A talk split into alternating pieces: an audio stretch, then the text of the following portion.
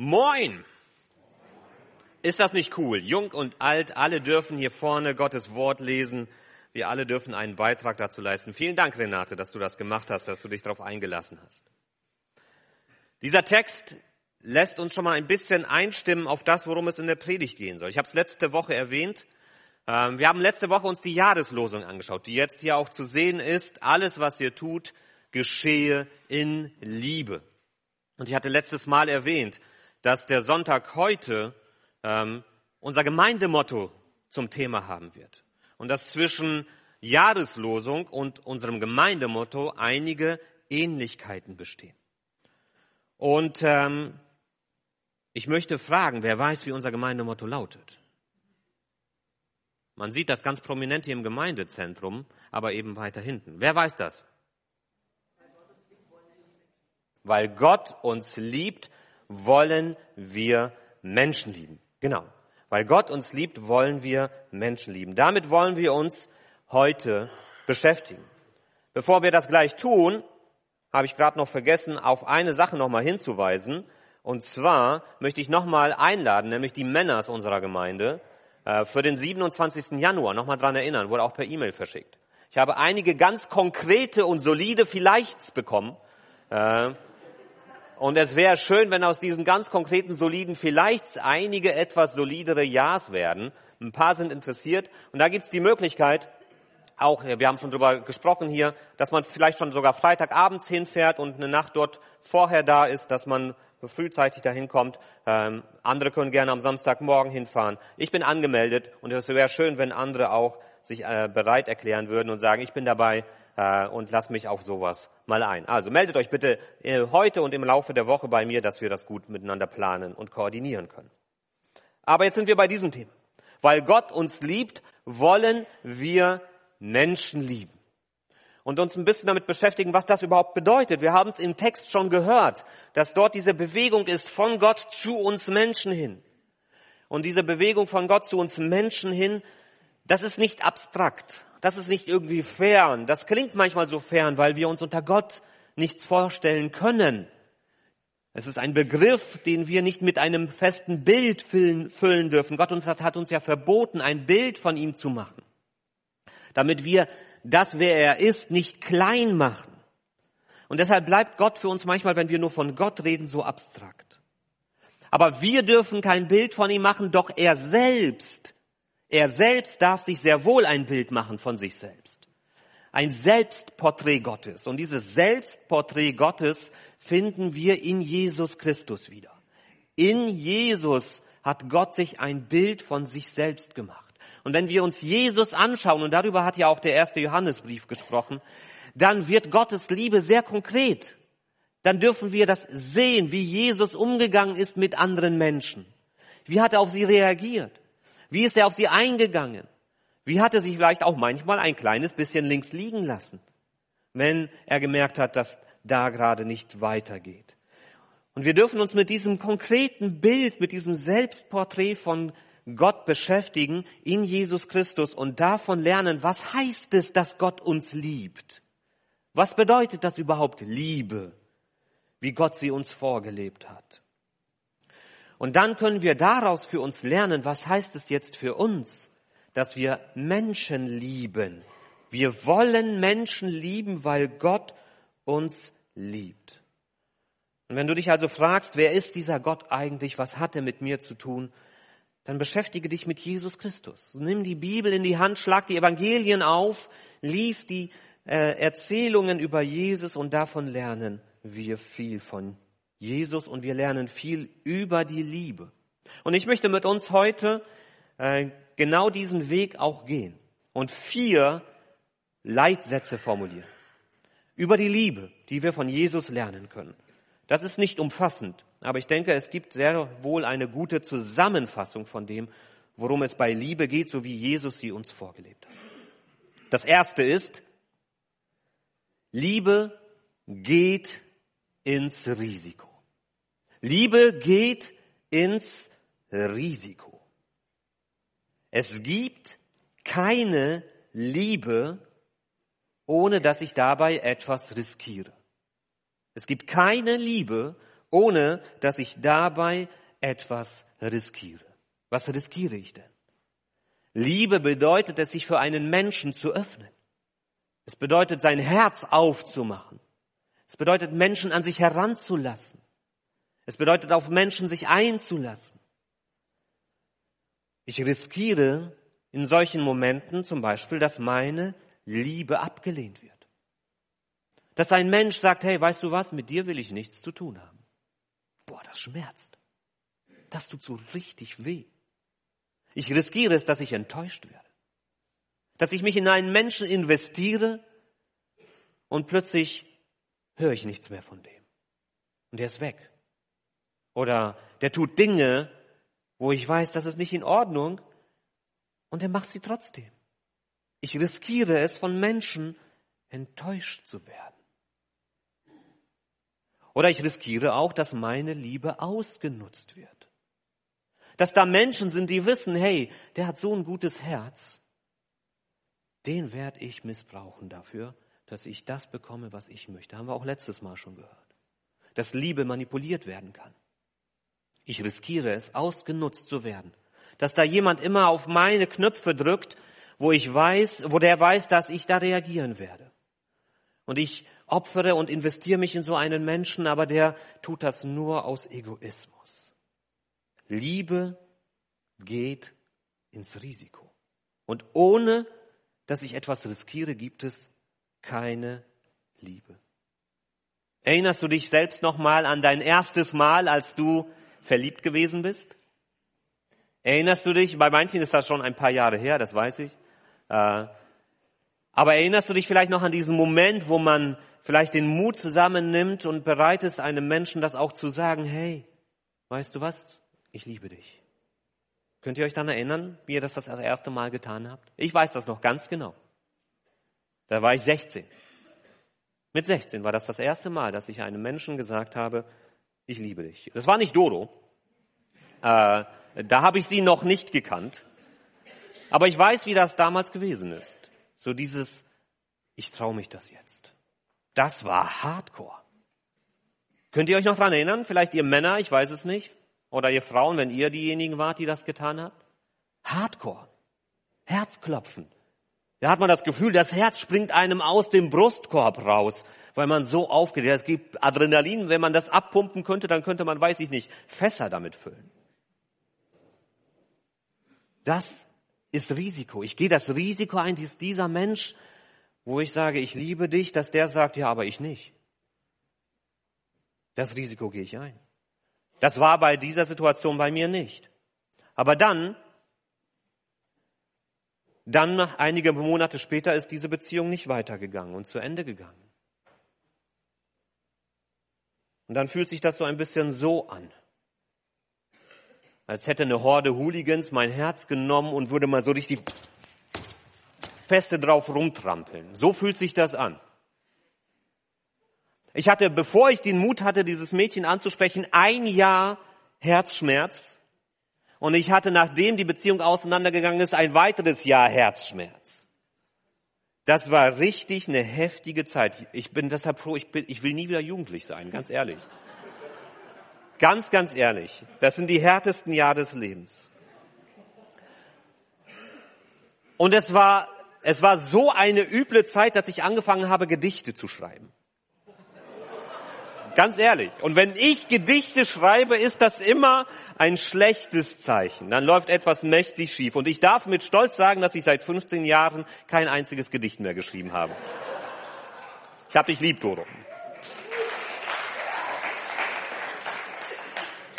Liebe riskiert. Liebe geht ins Risiko. Jesus ist mit seiner Menschwerdung voll ins Risiko gegangen. Jesus wusste menschlich gesehen nicht, was mit ihm passieren wird. Er hat den Himmel verlassen, ist Mensch geworden. Das haben wir ja erst vor kurzem gefeiert an Weihnachten. Und er ist voll ins Risiko gegangen. Hat sich auf Menschen eingelassen, auf Jünger eingelassen. Einer von ihnen hat seine Liebe genommen und sie ausgenutzt. Und hat ihn enttäuscht Jesus ist ins Risiko gegangen. Er ist ans Kreuz gegangen aus menschlicher Sicht in ein, eine unbekannte Zukunft. Er wusste nicht, was passieren wird, wenn er nach diesem Kreuz aus menschlicher Sicht. Er war voll Mensch. Er wusste nicht alles. Er hat bewusst darauf verzichtet, seine Allwissenheit zu behalten. Er ist ins Risiko gegangen, als er dort ans Kreuz gegangen ist, weil er nicht wusste, was passieren wird. Jesus ist mit den Menschen seiner Zeit immer wieder auch ins Risiko gegangen, wie er mit ihnen umgegangen ist und hat sich wieder und wieder auf Menschen eingelassen. Vielleicht erinnert ihr euch noch an die Geschichte aus dem Markus Evangelium, wo er einer blutflüssigen Frau begegnet. Wo mitten in der Menschenmenge eine Frau ihn berührt, die an Blutungen litt und sie geheilt wird. Und Jesus lässt sich auf diese Frau ein.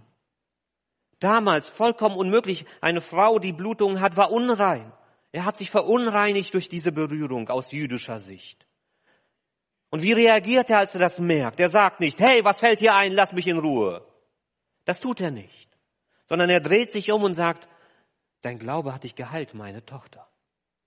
Er nimmt sie auf in seine neue Gemeinschaft, in der Gott der Vater aller Menschen ist. Jesus riskiert etwas mit seiner Liebe zu uns Menschen.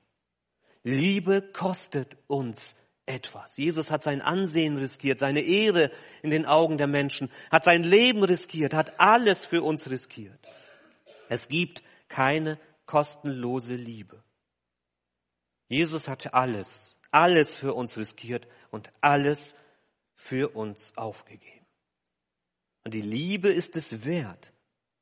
Diese Liebe Gottes, die er uns vorgemacht hat, ist es wert, dass auch wir bereit sind, dieses Risiko auf uns zu nehmen, dass wir verletzt und enttäuscht werden. Diese Liebe Gottes ist es wert, dass wir riskieren, dass unsere Liebe nicht erwidert wird, dass sie nicht angenommen wird und dass sie auch vielleicht nicht wahrgenommen wird dass das, was wir investieren in andere Menschen, dass da keiner Applaus klatscht und keiner sagt, das hast du gut gemacht. Und dass es trotzdem wert ist, das zu tun, dieses Risiko einzugehen. Dass die Liebe es wert ist, dass sie auch ausgenutzt wird, dass wir das Risiko gehen, dass sie ausgenutzt wird. Lasst uns mutig sein und mit Liebe ins Risiko gehen, denn die Liebe ist es wert, etwas für sie zu riskieren. Gerade in unserer Zeit, die so sehr von Spaltung bedroht ist, die so sehr von Härte geprägt ist, von Verurteilung, wo man so schnell mit dem Finger aufeinander zeigt und so wenig bereit ist, aufeinander zu hören, da komme ich gleich noch zu. Gerade in dieser Zeit brauchen wir Liebe, die ins Risiko geht, Liebe, die Jesus uns vorgelebt hat. Und ich möchte uns fragen, wenn nicht einmal wir als Christen bereit sind, in unserer Zeit dieses Risiko einzugehen, zu lieben und etwas Wärme und Hoffnung in diese Welt zu bringen, wer sonst sollte es tun? Wer sonst sollte es tun? Lasst uns mit Liebe ins Risiko gehen. Das ist das Erste, was wir lernen. Das Zweite ist, Liebe hört zu. Liebe hört zu. In 1. Korinther 13, das haben wir letzten Sonntag gehört, schreibt Paulus über die Liebe, sie ist geduldig und sie sucht nicht den eigenen Vorteil.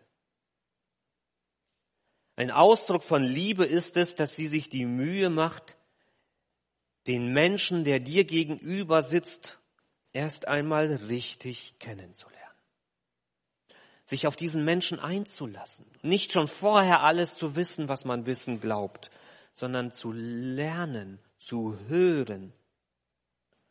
Jesus hat das vorgemacht in der Begegnung am Jakobsbrunnen, wo diese Samariterin ist, wo er hätte so viele Vorurteile über sie haben können, wo er hätte sich auch fernhalten sollen, erstens Frau, zweitens Samariterin. Alleine am Brunnen, die Gespräche, die darüber geführt werden, wenn jemand das gesehen hätte. Jesus begegnet dieser Frau und lässt sich auf ein echtes Gespräch mit ihr ein. Und dieses Gespräch zeigt der Frau dann, weil Jesus wirklich bereit ist, sich auf sie einzulassen, zeigt dieses Gespräch ihr, was ihr fehlt. Jesus war bereit, sich auf jemanden einzulassen, zuzuhören, kennenzulernen. Und die Bereitschaft zuzuhören ist eine Haltung, die immer mehr abhanden kommt und unter der unsere Gesellschaft mehr und mehr leidet. Und wer mal Talkshows guckt, die im Fernsehen laufen, wer auf sozialen Medien unterwegs ist, wie Politiker dort miteinander umgehen, auch wer vielleicht Bundestagsdebatten hört, da merken wir, wie niemand mehr bereit ist, wirklich zuzuhören. Wie niemand mehr bereit ist, wirklich zu verstehen, wie man schon vorher genau weiß, was der andere angeblich alles denkt wie es Vorwürfe und Anklagen hagelt, wie man vorsortiert und in Ecken gestellt wird. Aber Liebe bedeutet es, dass ich zunächst einmal selbst die Klappe halte. Und dass ich dem anderen die Chance gebe, sich selbst vorzustellen, sich selbst zu erklären und dass ich diesen Menschen erst einmal ernst nehme mit dem, was er sagt. Auch wenn ich vielleicht anderer Meinung bin. Auch wenn ich vielleicht vielleicht auch sogar berechtigt manchmal denke, nee, das ist aber nicht richtig. Das können, dürfen wir. Wir dürfen auch in harte Diskurse miteinander gehen, aber erstmal zuhören. Wir können es nicht verhindern, dass wir Menschen in Schubladen sortieren. Das ist in uns Menschen psychologisch so angelegt. Das gehört zum Menschsein dazu, weil es vieles einfacher macht. Wenn man irgendwie in der Savanne oder im Dschungel unterwegs ist und dann kommt das hier auf einen zugerannt, dann habe ich nicht viel Zeit, um zu überlegen, ist das jetzt eine Schmusekatze, die mit mir kuscheln will, oder ist das eine Gefahr? Da muss ich schnell entscheiden. Ich sortiere in Schubladen ein, sehe eine riesige Tigerkatze auf mich zurennen, ich weiß, ich habe ein Problem. Das rettet Leben. Und so ist das aber auch im Miteinander des, im, im Menschlichen. Ich muss manchmal in Sekunden entscheiden, ist der andere jetzt eine Gefahr oder kann ich dem vertrauen? Das ist für uns Menschen überlebensnotwendig in bestimmten Situationen. Und deshalb ist erst einmal dieser, dieses Vorurteil, eine Schubladisierung ist erstmal ganz natürlich in uns angelegt als Menschen. Und sie basiert auf Erfahrungen, die andere gemacht haben oder die wir selbst uns im Leben angesammelt haben. Schubladendenken an sich finde ich nicht schlimm. Aber die Liebe will uns jetzt herausfordern, dass wir jedem Menschen nach dem ersten Eindruck, den wir von ihm haben, immer auch die Chance geben, einen zweiten Eindruck zu hinterlassen dass wir nicht beim ersten Eindruck stehen bleiben. Ich glaube, das ist wichtiger, als dass wir uns immer wieder Vorwürfe machen, dass wir Menschen in Schubladen sortieren. Und dass wir jedem Menschen die Chance geben, dass er sich aus der Schublade, in die wir ihn gesteckt haben, wieder herausholen lässt und dass wir ihn neu bewerten und einsortieren können. Und das geht nur, wenn wir Menschen bereit sind, uns neu und zuhörend aufeinander einzulassen, wenn wir bereit sind, aufeinander zu hören. Jakobus sagt das. Denkt daran, meine lieben Brüder und Schwestern, jeder Mensch soll schnell bereit sein, zuzuhören. Aber er soll sich Zeit lassen, bevor er selbst etwas sagt oder gar, uh, jetzt habe ich den Vers abgeschnitten. Auf jeden Fall das Wichtige ist, zuhören. Erst einmal zuhören und dann auch danach reden und nicht in Zorn antworten. Ich glaube, so geht's dann auch weiter. Also, Liebe hört zu. Liebe lässt sich auf andere Menschen ein, so wie sie sind und gibt ihnen die Chance, sich selbst vorzustellen. Das dritte ist, Liebe investiert sich. Liebe investiert sich. Jesus hat sich in die Menschen investiert. Und er war bereit, viel auch für sie aufzugeben und sich auf sie einzulassen. Das sehen wir in den vielen Begegnungen, die er mit Menschen hatte, wo er manchmal stundenlang Menschen zu sich hat kommen lassen, um sie zu heilen. Aber ein Symbol dafür, für dieses Investieren von Jesus in die Menschen, ist auch die Speisung der 5000 wo 5000 Männer und wahrscheinlich insgesamt alles um die 15.000 Menschen, Männer, Frauen, Kinder dort gewesen sind. Und Jesus nimmt ein kleines bisschen, was ein Kind bereit gewesen ist, aufzugeben, wenige Brote, wenige Fische. Er nimmt das und macht daraus alle Menschen satt. Da investiert ein Kind etwas von seinem Essen und Jesus macht es mit seiner Liebe so viel, dass es alle Menschen satt macht. Sein Bild dafür, wie Liebe, die wir in die Hände von Jesus geben, wenn wir sie investieren, wie sie Menschen berühren, wie sie sie verändern kann. Liebe investiert sich. Und ich muss sagen an dieser Stelle auch, ich bin unendlich dankbar für euch. Dankbar für das, was hier in unserer Gemeinde wieder und wieder investiert wird. Das will ich auch sagen. Hier sehen wir ganz viel davon, ganz viel Gutes. Und das spiegelt sich auch in dem wieder, wie wir als Gemeinde unterwegs sind ob es nun sichtbar ist oder unsichtbar. Und über das Unsichtbare, das, was im Stillen, im Privaten noch viel mehr passiert, die Dunkelziffer der Liebe in unserer Gemeinde, kann ich natürlich nicht viel sagen, sonst wäre es keine Dunkelziffer. Aber über das Sichtbare investieren kann ich etwas sagen und dazu möchte ich auch etwas sagen. Viele hier in der Gemeinde investieren unglaublich viel Zeit und Mühe in verschiedene Dienste in der Gemeinde. Und ich finde das großartig. Das ist genau das, wie Jesus sich das wünscht. Ohne dass es uns überfordern soll. Und auch da muss jeder immer wieder aufpassen und jeder immer wieder gucken. Aber das ist genau das, was Jesus sich wünscht, dass wir bereit sind zu investieren. Und nur weil ihr bereit seid zu investieren, nur weil ihr bereit seid, euch hineinzubegeben in diese Aufgaben mit Liebe und Leidenschaft, nur deshalb können wir als Gemeinde tun, was wir tun können und wofür wir auch wahrgenommen werden, auch hier im Ort. Das fängt an bei den Gottesdiensten hier, wenn man mal guckt, wie viel Einsatz hier erforderlich ist, damit unsere Gottesdienste überhaupt stattfinden können. Wie viele Menschen investieren müssen, die dann schon Stunden früher hier sind, die in der Woche üben, die Musik, die sich Gedanken machen, die Gottesdienstleitung, die am Eingang stehen, die am Ausgang stehen, die da sind, die Kaffee vorbereiten, die abwaschen. Es geht weiter in den Hauskreisen, wo man sich Woche oder alle zwei Wochen für äh, regelmäßig trifft, miteinander Zeit verbringt, manchmal sich auch richtig fetzt und kloppt, weil man so unterschiedlicher Meinung ist und so verschiedene Persönlichkeiten hat und trotzdem bereit ist, sich immer wieder aufeinander einzulassen. Junge Gemeinde, Menschen, die sich in junge Gemeinde investieren, vielen, vielen Dank dafür. Spielkreise haben wir, wo ganz viele von außerhalb der Gemeinde dazukommen. Wir haben die Waymaker, die nach Bremen fahren. Wir haben den Alpha-Kurs, von dem wir gehört haben. Gebetsangebote. Wir haben Kaffee und Klamotte. Alleine Kaffee und Klamotte ist auch ein Riesenbereich, wo so viel auch nach draußen wahrnehmbar investiert wird. Und dann könnten wir auch noch weiter gucken, auch gucken, wie ihr euch investiert, auch finanziell, um diese Gemeinde zu tragen, weil es anders nicht gehen würde. Auch euer Investieren ist ein Risiko. Auch ihr riskiert enttäuscht zu werden in dem, was ihr tut. Aber euer Investment, Investment ist wertvoll, weil es wirklich auch Frucht bringt. Und es macht einen Unterschied hier im Ort. Und eine Frage, die man sich manchmal als Gemeinde stellen muss, ist, würde es einen Unterschied machen, wenn wir als Gemeinde von heute auf morgen aufhören würden zu existieren? wenn man als Gemeinde sagen muss, nee, eigentlich interessiert es keinen im Ort, ob wir da sind oder nicht, dann muss man darüber nachdenken, ob man alles richtig macht.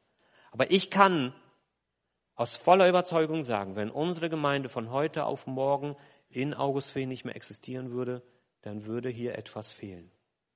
Und ich glaube, die Menschen würden es merken, auch wenn sie es vielleicht nicht eingestehen wollen. Und ich danke euch dafür, dafür, dass ihr bereit seid, euch zu investieren und dass das auch einen Unterschied macht. Vielen, vielen Dank. Liebe investiert sich. Und das Letzte ist, Liebe lässt Freiheit.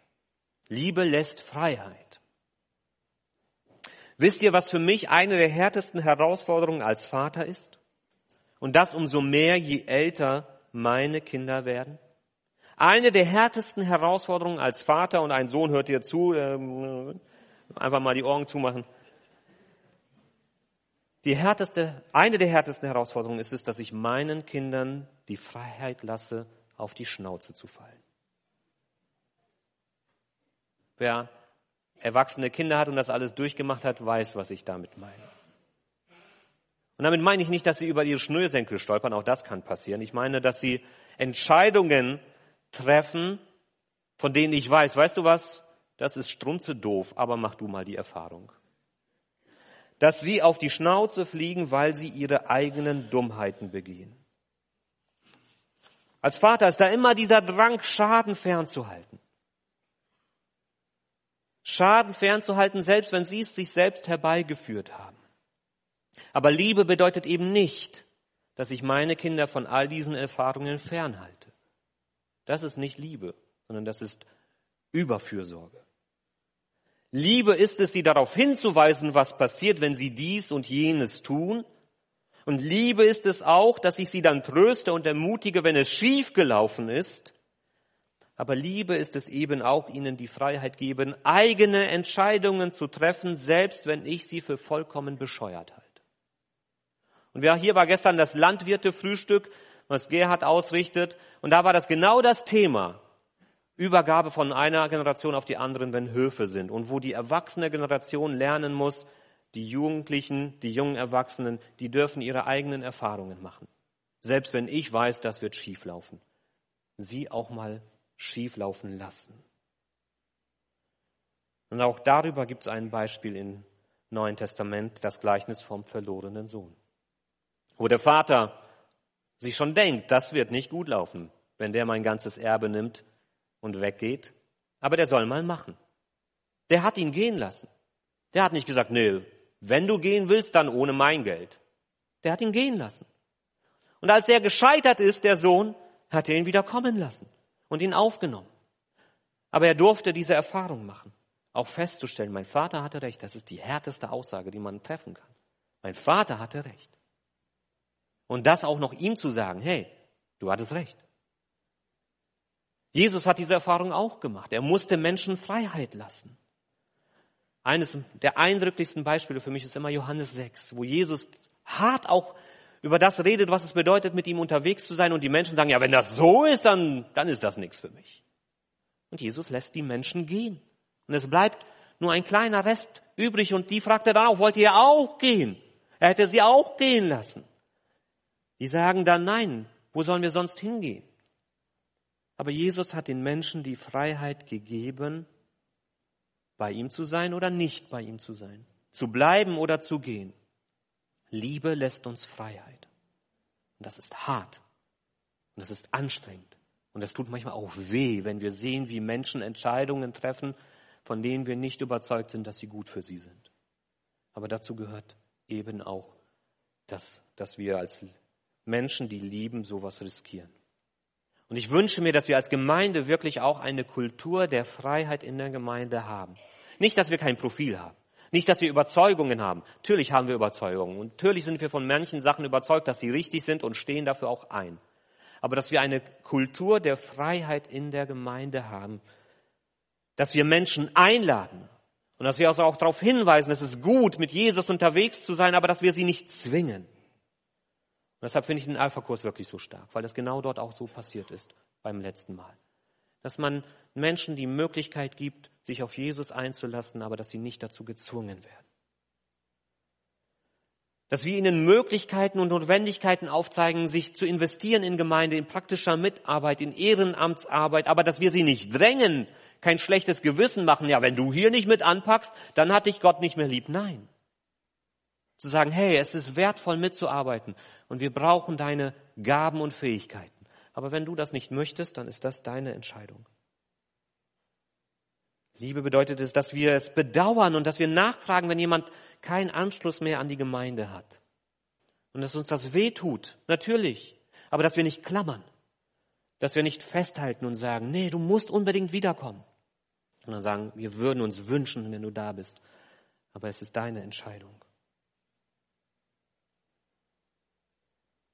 Und dass wir auch dann, wenn ein Mensch, der sich distanziert hat, wenn der wieder da ist, dass wir dann ins Gespräch kommen, nachhören, was ist da passiert, wieso und was hat sich verändert, aber dass wir auch nicht dann aussperren und sagen, nee, du hattest deine Chance und du hast die jetzt vertan. Du bist rausgegangen, einmal raus, immer raus. Nein, sondern dass wir als Gemeinde sagen, wenn du gehen willst, dann gehst du.